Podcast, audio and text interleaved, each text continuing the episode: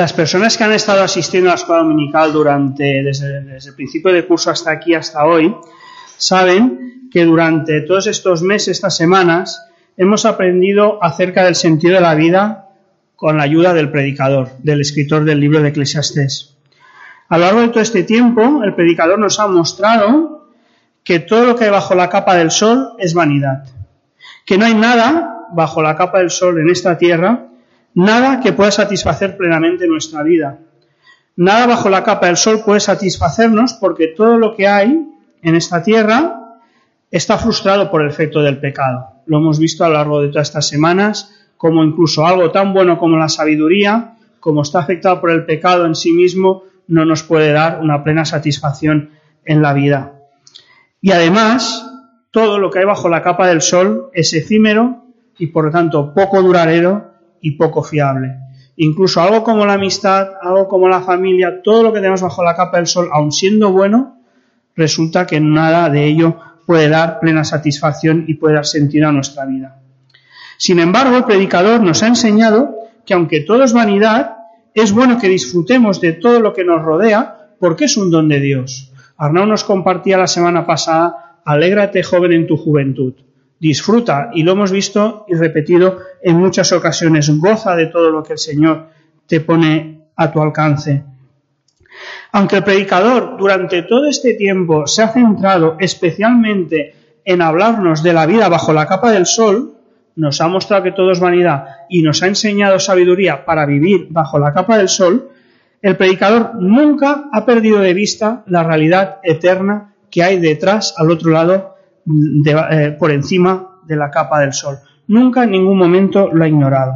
Fijaos que la palabra Dios o Creador aparece 37 veces en todo el libro. Y en todos los capítulos, por lo menos una vez, Dios o el Creador aparece mencionado, excepto en dos capítulos. El 4, donde se nos se centra especialmente en las injusticias y cómo la sociedad, en nuestro entorno, no podemos esperar justicia, y el capítulo 10, donde se nos da toda una serie de proverbios y consejos para vivir de forma sabia en esta tierra. Pero todos los demás, la palabra Dios y Creador están presentes.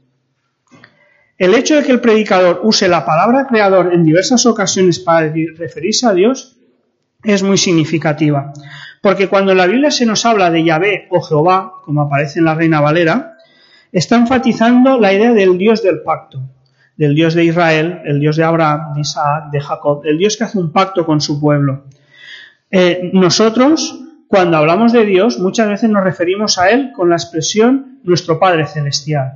Y hacemos énfasis en una relación que nosotros, los hijos de Dios, tenemos con el Padre Celestial. Pero cuando el predicador se refiere a Dios como el Creador, nos está mostrando la relación de Dios con todas las criaturas, con todos los seres que ha creado, con todos los seres humanos. Por tanto, el mensaje que tiene el predicador es para todo el mundo, para todas las personas, tanto sean creyentes como no. Todos, todos y cada uno de nosotros estamos sujetos a vanidad. Y cuando Dios envía la lluvia, la envía para todos, para justos y para injustos. Y cuando Dios permite que cada día salga el sol, lo hace para justos y para injustos. De igual forma, veremos que a todos nos espera el mismo destino, la muerte y el juicio, y la forma sabia de vivir la vida es conforme a esta realidad. Nadie piense que nosotros, porque seamos cristianos, tenemos algún tipo de enchufe o algún tipo de trato de favor, sino que a nosotros nos espera el mismo final, la muerte y el juicio. El predicador tiene muy presente a Dios como creador y señor de todas las cosas, y es muy consciente que hay una eternidad más allá de la capa del sol. Vamos a recordar dos versículos que hemos repetido en varias ocasiones durante esta primera mitad del curso. Dice en Eclesiastés 7:14, cuando te vengan buenos tiempos, disfrútalos, pero cuando te lleguen los malos, piensa que unos y otros son obra de Dios. Es decir, a lo largo de todo este curso hemos visto que todo el tiempo que nos toca vivir depende de su voluntad. Además, el predicador reconocía que el ser humano es un ser consciente de esa eternidad y nos exhorta a vivir la vida conforme a esa realidad eterna que no la vemos presente, pero sí que es real. En Eclesiastés 3.11 dice, Él ha hecho todo apropiado a su tiempo, también ha puesto la eternidad en sus corazones. Sin embargo, el hombre no descubre la obra que Dios ha hecho desde el principio hasta el fin. Aunque nosotros como seres humanos no podemos comprender y entender todo lo que ha hecho Dios en nuestra vida, pero lo que sí es cierto es que todos nosotros intuimos que hay una eternidad más allá de la capa del sol. Incluso el no creyente. Fijaros que en nuestro mundo, que es tan ateo, tan agnóstico, cuando muere alguien, se suele decir descansa en paz, o allí si estás en algún lado y nos puedes oír, o eh, frases de este tipo que aunque sean ateos, da a entender que intuyen que hay algo más allá de la capa del sol. Por tanto, aunque el libro de Eclesiastés, el libro del predicador, se habla sobre todo de la vanidad de la vida bajo la capa del sol, el predicador nunca pierde de vista la realidad eterna, la cual no es ninguna vanidad, no es temporal, no es efímera, sino que es la verdadera vida, la verdadera realidad.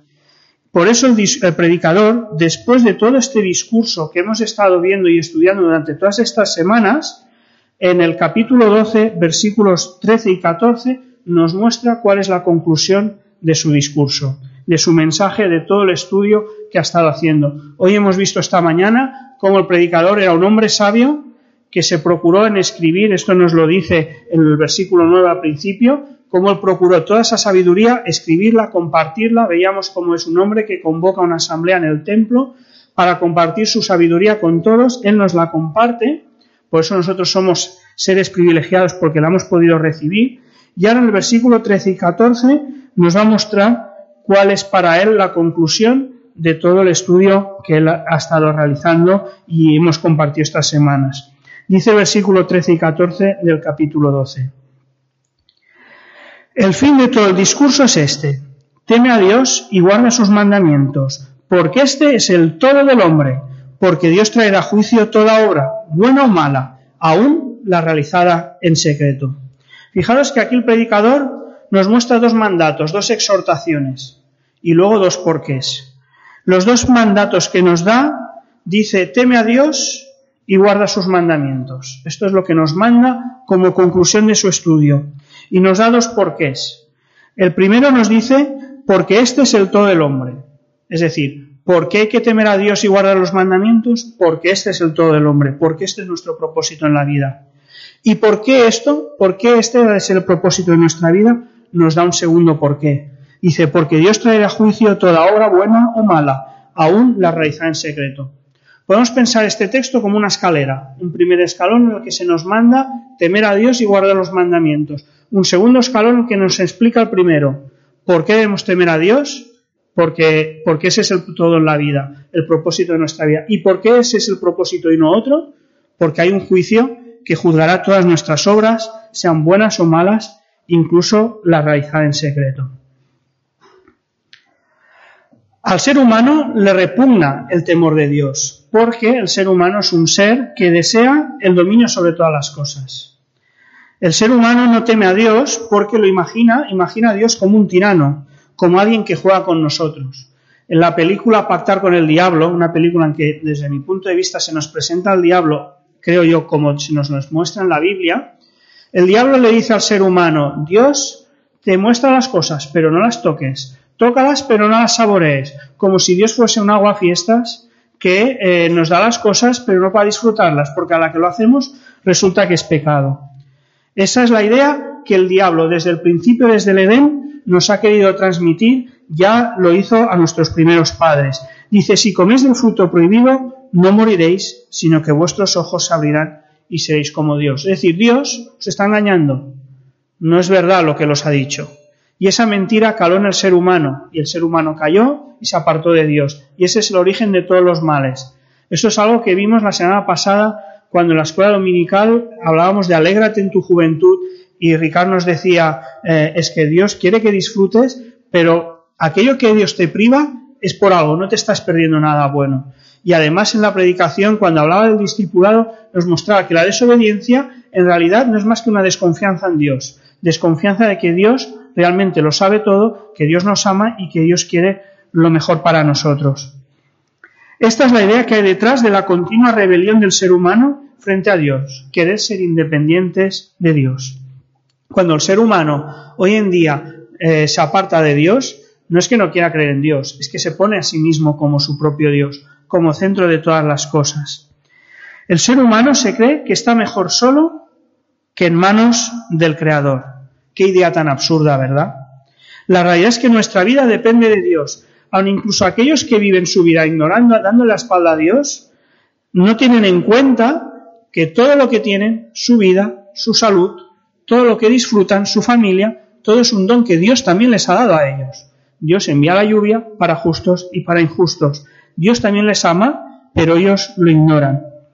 En cambio, el temor a Dios, el temor del cual nos habla el predicador, es el único temor que quita todo temor. O sea, los seres humanos, como se han apartado de Dios, le tienen miedo.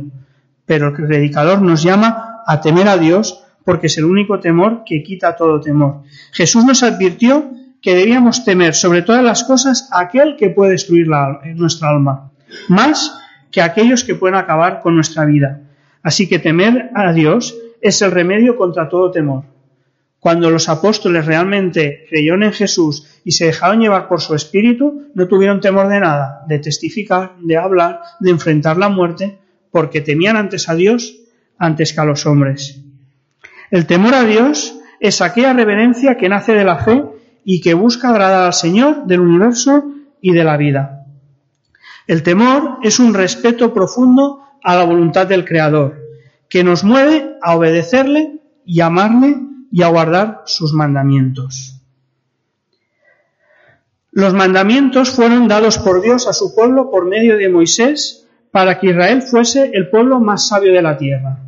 Dice en Deuteronomio 4:6, obedeced los mandamientos y ponedlos en práctica, porque así demostráis vuestra sabiduría e inteligencia ante las naciones. Ellas oirán todos estos preceptos y dirán, en verdad, este es un pueblo sabio e inteligente, esta es una gran nación.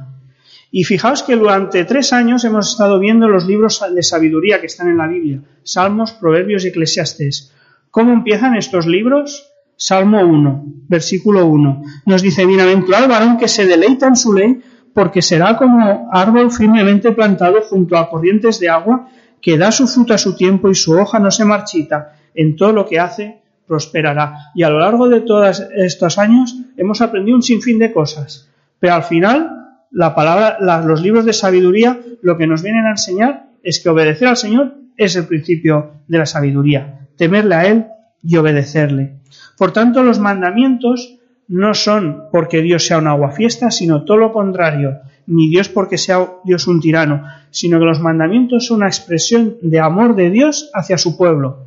Dios amaba a su pueblo y por eso le da la ley para que lo obedezcan y porque fuese el pueblo más sabio de la tierra.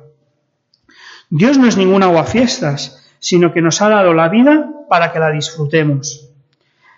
Eh, pensemos en cada uno de nosotros, los que tienen hijos, sobrinos y demás.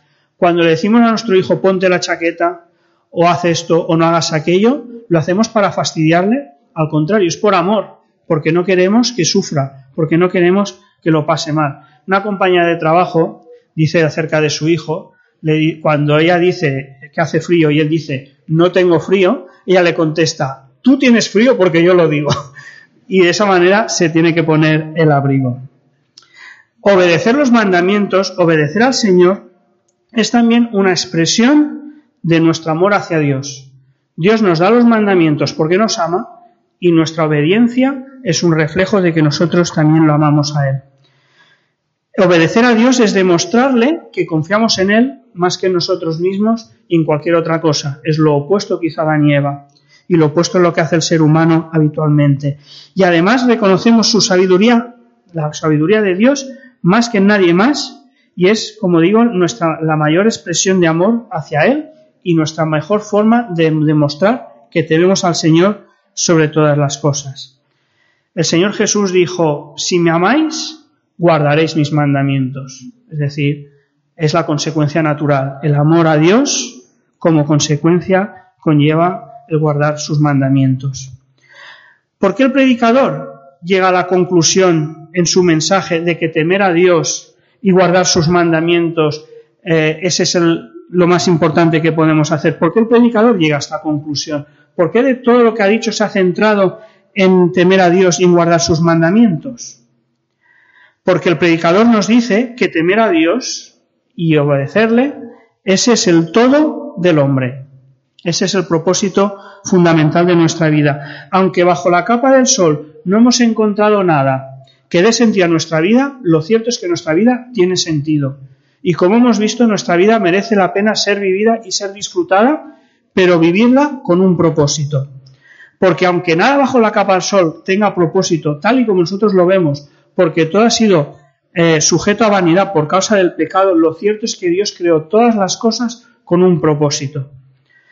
Eh, y a nosotros también nos ha dado la vida también con un propósito. Al Creador le interesa cumplir sus propósitos para vencer la, frustración que trajo la entrada pecado al mundo. Es decir, el pecado del mundo lo redujo a todo un sinsentido, a una vanidad, a sin propósito. En cambio, Dios lo que quiere es darle a todo, a nosotros y a la creación, el propósito por el cual fueron creadas todas las cosas. Por eso, el temor, y cumplir, el temor a Dios y cumplir sus mandamientos es el todo del hombre. Daros cuenta que ese fue la misión y el propósito del Señor Jesús. Jesús dijo que vino a cumplir la voluntad del Padre. Jesús nos dio ejemplo de que se podía vivir la vida disfrutándola y al mismo tiempo cumpliendo el propósito que el Padre le había dado. Daros cuenta el primer milagro. Transformó el agua en vino para que la fiesta continuara. Si hubiese sido contra la voluntad de Dios, no lo hubiera hecho. Fijaos que disfrutó en numerables, en numerosas ocasiones de comidas, banquetes, cenas, fiestas, con publicanos, con fariseos, con sus discípulos, con todo el mundo. Él tuvo comunión con todos ellos. Una comida es un reflejo en aquella cultura, en aquel contexto de comunión y de disfrutar los unos con los otros. Y recordar la gran cantidad de parábolas en las que siempre aparece o una comida, o una fiesta, o un banquete. Hay multitud de parábolas. Si fuera algo malo, el Señor no lo hubiera usado, y menos de la forma en que lo hizo. Daros cuenta que los niños se acercaban a Él. No lo hubieran hecho si Jesús hubiera sido un aguafiestas. Todos sabemos que los niños son muy sinceros y si eres un aguafiestas, un antipático, un hombre gris, no te quieren, se alejan de ti. Si se acercan de ti, es porque como el Señor Jesús tenía un carácter que, todo y cumpliendo la voluntad de Dios, supo vivir la vida de una forma plena y correcta como Dios la había creado. Dios hizo Jesús hizo todo esto cumpliendo la voluntad del Padre. Dice el Evangelio de Juan que antes de limpiar los pies a sus discípulos, antes de ese texto, nos dice que Jesús sabía que venía de Dios y que a Dios iba. Y sabiendo esto, sabiendo esta realidad, sabiendo su origen, sabiendo su propósito en la vida, su propósito eterno, se dispuso a servir a sus discípulos y a entregarse por ello. Por tanto, nosotros seremos sabios como aquel que construyó la casa en la roca, si vivimos nuestra vida con el propósito que nos dio al crearnos, es decir, temiendo a Dios y escuchando su palabra y poniéndola en práctica. Ese es el verdadero significado de la vida, todo lo demás es vanidad, es humo. Pero haciendo esto, realmente cumpliremos el propósito con el que el Señor nos creó. Pero ¿por qué el predicador nos dice que el todo de cualquier ser humano es temer a Dios y obedecerle?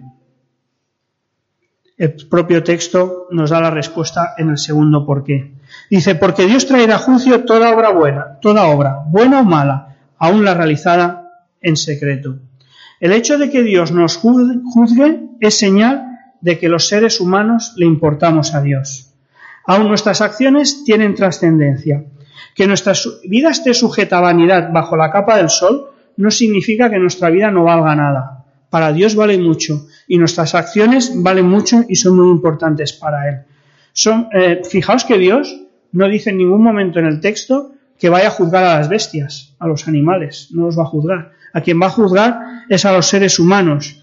Esto es una evidencia de que los seres humanos somos seres morales creados a imagen de Dios. Hoy hemos visto dos evidencias que nos hacen, para un no creyente, que piense que Dios existe. Nosotros lo creemos, está en la palabra, lo asumimos, forma parte de nuestra realidad. Para algunos, desde nuestro nacimiento, no hubo un antes y un después, pero para aquellos que no creen en Dios, hay dos cosas que les puede hacer pensar. Una, ya la hemos dicho, es que Dios ha puesto eternidad en el corazón de los hombres. Ya hemos visto que todos los hombres en su interior intuyen que hay una eternidad, aunque no la vean con los ojos. Y la segunda es la existencia, la intuición de que existe un bien universal. La sociedad de hoy en día nos dice que el bien es relativo, que es algo que hemos ido construyendo con los años, la sociedad. Pero si el bien fuese relativo, explícame a mí con qué autoridad podríamos juzgar, por ejemplo, el nazismo o cualquier genocidio en la historia. Esto me pasó una vez en una conversación con unos compañeros.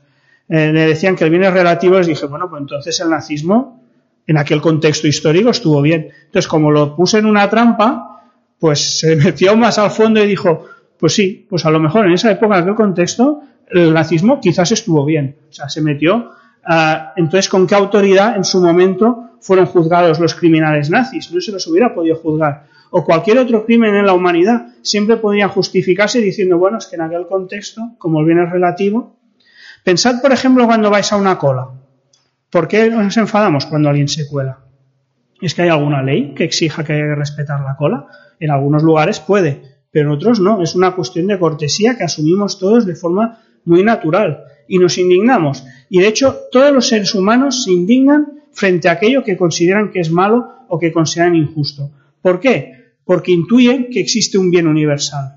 Entonces ese bien universal, claro, si no existe nada más que lo que vemos, ¿dónde está? Solamente Dios es quien nos da ese carácter moral y es el que determina lo que está bien y lo que está mal, y ha puesto en nosotros, como estamos creados a su imagen, ese carácter, esa sensación de que hay cosas que están bien y que están mal. Sin embargo, la idea del juicio nos puede aterrar, ¿Os imagináis que toda vuestra vida es mostrada en público, en una pantalla? Imaginaos en un juicio que pone una pantalla y se muestran todos nuestros hechos, todos nuestros pensamientos, incluso aquellos que han sido hechos en oculto de la forma más individual, sin que nadie lo sepa. ¿Nos da temor? ¿Nos da vergüenza? ¿Nos da miedo?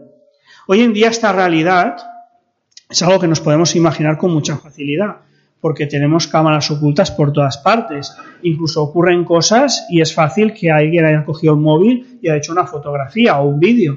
Entonces es muy fácil que, o sea, la privacidad hoy en día se dicen que hay que protegerla, pero yo no sé si, si es un mito esto hoy en día, ¿no? Se dice que todo lo que buscamos por internet, Google se lo apunta y Google sabe lo que a ti te gusta y lo que no. Y entonces cuando tú buscas te ofrece aquello que sabe que te va a gustar, ¿no?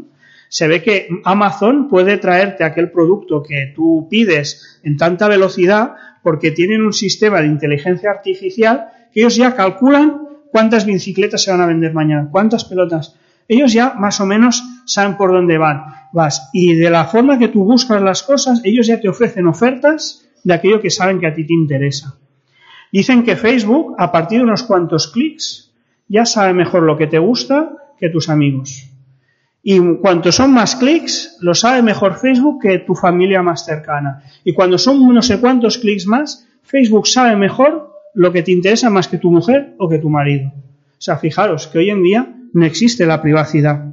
Pues imaginaos un día cuando estemos en la presencia de Dios, que el Señor nos muestre en una película toda nuestra vida. Lo hemos leído en el Salmo 139, ¿no? Como todo lo que hacemos y pensamos, incluso no lo hemos pensado aún y Dios ya lo sabe. Pues esa idea nos puede aterrar. Pensemos en aquellas personas que en la Biblia aparecen que hicieron algo malo y quisieron esconderse de, la presencia de Dios. ¿no? Adán y Eva es un caso, David es otro, y fijaos lo inútil que fue, ¿no? Todo lo que hicieron al final fue puesto de manifiesto. Pues aunque hemos visto durante estas semanas que bajo la capa del sol no siempre hay justicia y por tanto muchas acciones quedan cubiertas o tapadas, nos lo decía Carmen esta mañana, que los, hay gente que habiendo sido un criminal, pues a lo mejor tiene un buen entierro, ¿no? Porque a lo mejor lo que ha hecho o no se sabe o no se conoce o no se le da valor en ese momento, lo cierto es que el juicio final nos muestra que esa, esa injusticia, esa justicia de, mm, de baratillo no va a existir, va a ser una justicia perfecta. ¿Os imagináis, por tanto, que eso nos ocurriera a nosotros? Pues eso nos va a ocurrir a todos el día que estemos en la presencia del Señor. Nuestra eternidad depende del resultado de este juicio. A lo largo de este estudio del, libro del predicador, hemos visto que debajo del sol hay justos a los que les va mal, injustos a los que les va bien. Incluso hemos visto que la muerte alcanza a todos, a justos e injustos. Pero hay una realidad eterna, que es así que no es vanidad, y es que todos tenemos un juicio y del resultado de ese juicio depende nuestra eternidad. No será algo, el resultado de ese juicio no será temporal, no será vano, no será como un suspiro, sino que será eterno. Nadie se librará de ese juicio eterno y allí no habrá favoritismos para nadie. El que sea absuelto de ese juicio tendrá vida eterna, pero el que sea condenado será condenado para siempre. Decía un filósofo, Jean-Paul Sartre, que no sirve de nada aparentar lo que podía haber sido, es lo decía aplicándoselo a sí mismo, no sirve de nada aparentar lo que podría haber sido, porque yo soy lo que he hecho y nada más. Pude disfrutar el viernes de una obra de teatro, se titula La importancia de ser franc. En catalán sabes que franc coincide un nombre con la palabra sincero. En castellano, traducido, la mejor traducción sería la importancia de llamarse Ernesto, porque Ernesto se parece a honesto, ¿no?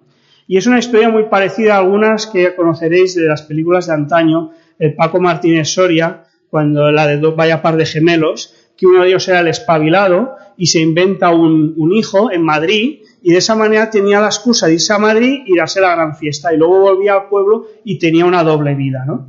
Pues eso más o menos la idea de esta obra de teatro. Pues Jean-Paul Sastre nos dice que esa apariencia no sirve para nada, porque lo que podría, lo que podría haber sido, dice, porque lo que soy lo he hecho y nada más, ¿no? Nuestra vida al final son lo que hemos hecho y nada más, y lo que hemos pensado, y todo eso Dios lo conoce, Dios lo sabe. Si nuestra vida es solamente lo que hemos sido y lo que somos ahora, somos los seres más desdichados que hay en la tierra. Porque como dice el profeta Isaías, nuestras mejores obras son como trapos de inmundicia. La vida consiste en recordar quiénes somos, en no engañarnos a nosotros mismos. Esa es la mejor estrategia, el mejor sentido que le podemos dar a nuestra vida.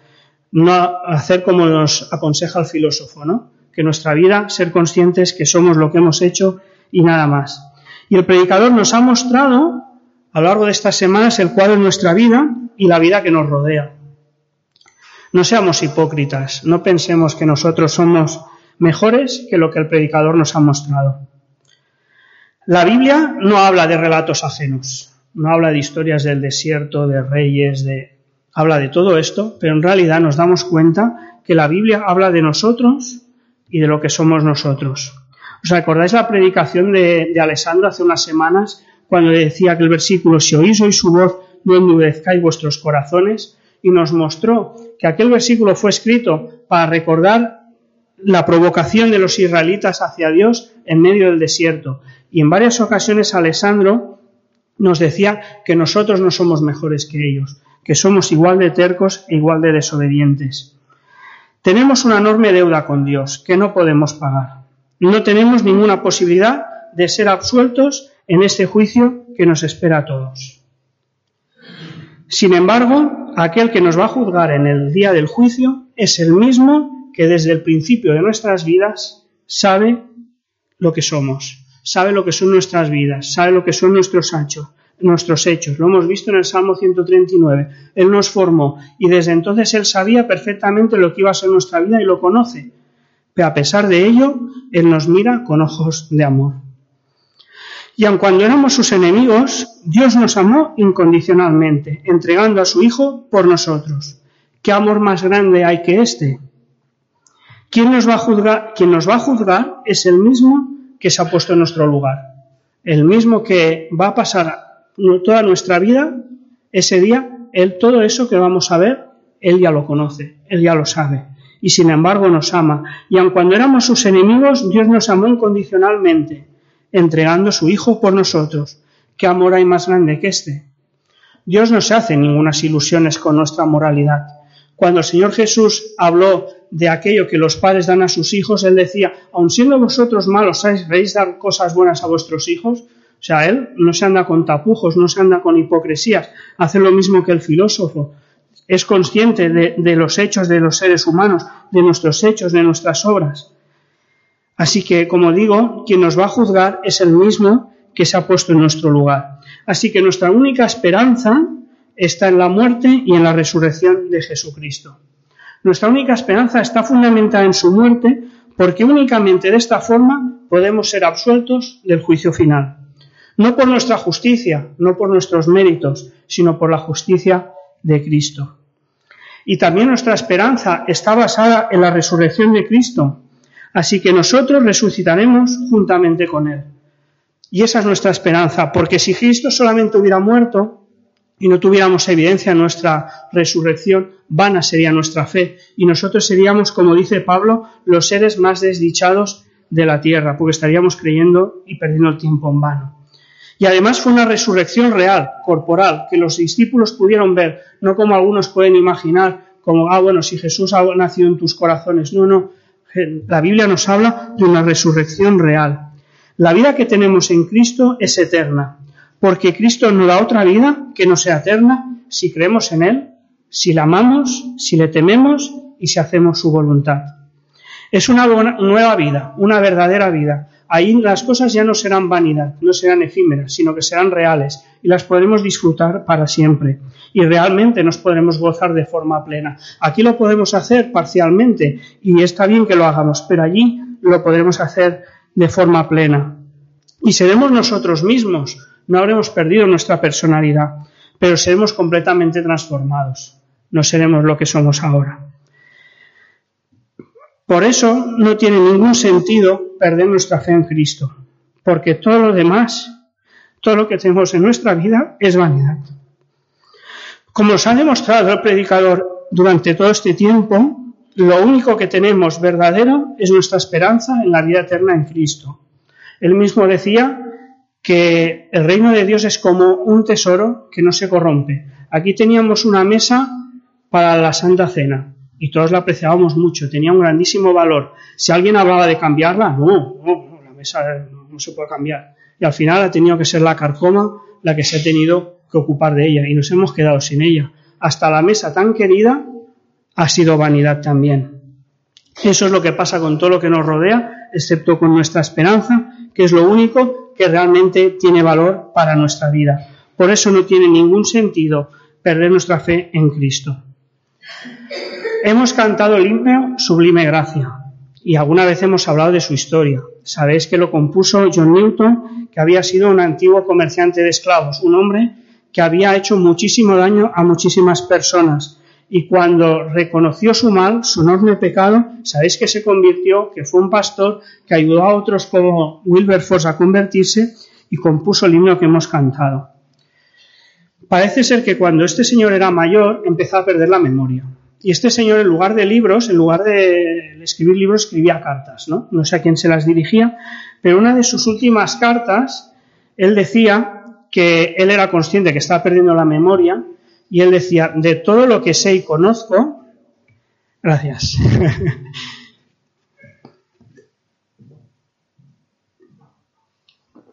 él decía, de todo lo que sé y conozco, de todo lo que soy consciente, hay una sola cosa que no quiero olvidar y que quiero recordar, que soy un gran pecador, pero tengo un gran salvador. El Creador vino como el buen pastor, buscando la oveja perdida y gozándose por cada oveja que se ha encontrado. ¿Sabéis que dice la parábola? Que, que en el cielo hay fiesta por cada pecador que se arrepiente. Por tanto, veamos la vida como la ve Dios, viendo el valor de cada persona que está perdida sin esperanza en este mundo de vanidad y mostrarles el peligro en el que se encuentran. Sepamos verlo como, como el Señor lo ve. Y si tú te consideras un caso perdido y piensas que los demás son mejores que tú y que a ti te parece que ellos son más constantes, más fieles, que tienen mejor fe que tú y que tú eres un caso perdido, hoy tengo una buena noticia. Y es que Dios está especializado en casos perdidos. No hay demasiada, no, eh, no hay nada demasiado lejos que la gracia de Dios. No hay pecado grande ni enorme que la gracia de Dios no pueda perdonar ni pueda cubrir. A Dios le place transformar blasfemos, perseguidores y agresores como hizo con Saulo de Tarso, y los convirtió en grandes siervos como Pablo. Así que si tú te consideras un caso perdido, te doy la buena noticia de que a Dios le place precisamente y se interesa precisamente en estos casos. Por tanto, hermanos, temamos a Dios y tomemos en serio su palabra porque este es el secreto de la vida. Porque solamente Él es el único merecedor de nuestro temor reverencial y de nuestro amor incondicional. Porque siendo Él el creador de todas las cosas y el único que tiene autoridad para juzgar a toda potestad, es el mismo que sabiendo nuestra condición moral nos amó incondicionalmente a todos nosotros. Quise hacer con una oración. Gracias, Padre amado, por toda la enseñanza que hemos visto en tu palabra a través del predicador. Gracias por abrirnos los ojos ante la realidad de la vida que nos has dado, que es buena, tú la has creado y hemos aprendido a disfrutar de ella con gozo, con gratitud hacia ti, pero sabiendo cuál es su realidad, que es una realidad que, que es vana, Señor. No permitas que nos distraigamos en ella, sino que nos centremos en ti, en tu amor, en tu misericordia, Señor, y en, temerte a ti y en guardar tus mandamientos. Y perdónanos por cada una de las veces que hemos dudado de tu amor, de tu misericordia y hemos preferido hacer nuestros caminos antes que los tuyos. En nombre de Jesús. Amén.